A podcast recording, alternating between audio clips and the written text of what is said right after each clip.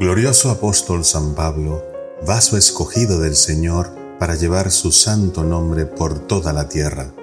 por la inalterable paciencia con que sufriste persecuciones, cárceles, azotes, cadenas, tentaciones, naufragios y hasta la misma muerte, por aquel celo que te estimulaba a trabajar día y noche en beneficio de las almas y sobre todo